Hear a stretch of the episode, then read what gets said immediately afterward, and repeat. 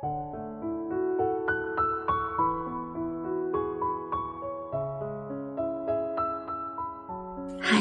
你好吗？我是瑶瑶。每晚二十二点，瑶瑶都会用声音陪你进入梦乡。你也可以添加瑶瑶的微信，大写 Q 小写 O O O 杠 N。我想陪你走过每一个日出日落。据说，文艺青年做梦都想完成的两件事是。一场轰轰烈烈的爱情和一次说走就走的旅行。前者似乎容易一些，谁在年轻时候没有经历过爱情？以主观感受作为衡量标尺，不管是怎样的爱情，都可以至少在自己心里是轰轰烈烈的。但旅行呢？有网友推断，真正能实现一次说走就走的旅行的人，大致有两类。第一类是还没有责任的人，即父母身体健康，自己时间充裕，不需要为何人何事牵肠挂肚，多数以学生为主。第二类则是没有责任感的人，话虽有些绝对，但也折射出如今人们缺少了那一颗勇于放下的决心。那到底是什么阻止了我们，不能来一次说走就走的旅行呢？十六岁的时候，你在读书。你豪言壮语，以后要环游世界。二十三岁的时候，你有了工作，你说要升职加薪，攒够钱再走。二十八岁的时候，你要买房，你说等有了老婆在一起出去。三十五岁的时候，你有了孩子，你说孩子刚上小学，等长大了带着出去。四十八岁的时候，你为人父母，你说家里老人需要照料。再等等，风景不会走。到了五十五岁时，你说孩子还没结婚，心烦，将来带孙子孙女再去。等到七十岁，你老了，你说老伴儿身体不好，你哪里有心情？等等再说吧。其实大部分人都一样，有时间的时候没有钱，有钱的时候没时间。我大概也是这个节奏吧。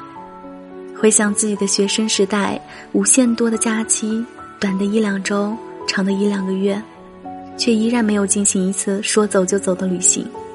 确切的说，是家长没有给旅行的机会。每到假期，父母宁愿花好几千元让我们去参加各种补习班、兴趣班，也不愿意，或者说是不放心，让自己独自出去旅游见世面。其实到头来，我们依然还是学习上的失败者。我们依然没有考上家长们希望的高等学府。后来的大学成了很多人的天堂，拿着每月家长给的工资，但依旧没有珍惜出去的机会，而是将这些钱花费在网吧、饭店以及同学聚会上。每当假期到来，私家心情又是阻碍出去旅行的又一道屏障。现在，说到假期。那都是雾里看花、水中望月的事儿。当年能进入这家世界五百强单位工作的时候，我可是被家里的七大姑八大姨当做别人家的孩子的榜样，说给他们的子女的，也着实让我的父母风光了一把。如今三年过去了，大家渐渐忘却了我当年的光辉，只剩下不断感慨：你怎么这么忙啊？是啊，自己都忙得无可奈何，在这家竞争机制健全的公司里，每个员工都恨不得脚不沾地，每个策划从提出完善到执行，每个项目的建立跟进到最终，都关系着员工的晋升和发展。休假，按照公司的规定，每个员工都是可以享受的，但一休假意味着我就要放弃某个项目。而这不仅会直接影响我当月的收入，更会对全年的跟进的项目数造成影响，或许还可能赶不上下一次晋升的机会。这样想一想，我还是狠不下心来去旅行。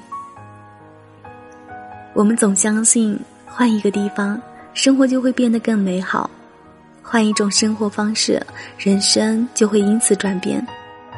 可是大部分人什么都没有做过。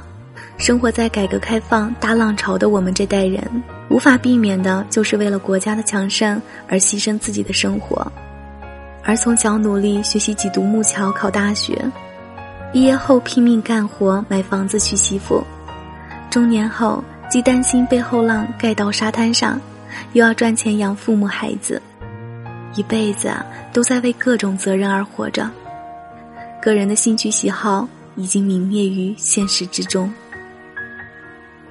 其实，在你挤车上班时，泸沽湖的鱼鹰正在湖面上飞舞；你开早会时，巴黎左岸的咖啡馆里坐满了人；你写 PPT 时，五渔村的夜色正美；你在加班吃泡面时，美国六十六号公路上的人正在风驰电掣。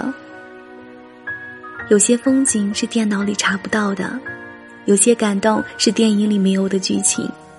愿我们能真的享受这些。感谢收听，我是瑶瑶，晚安，好梦。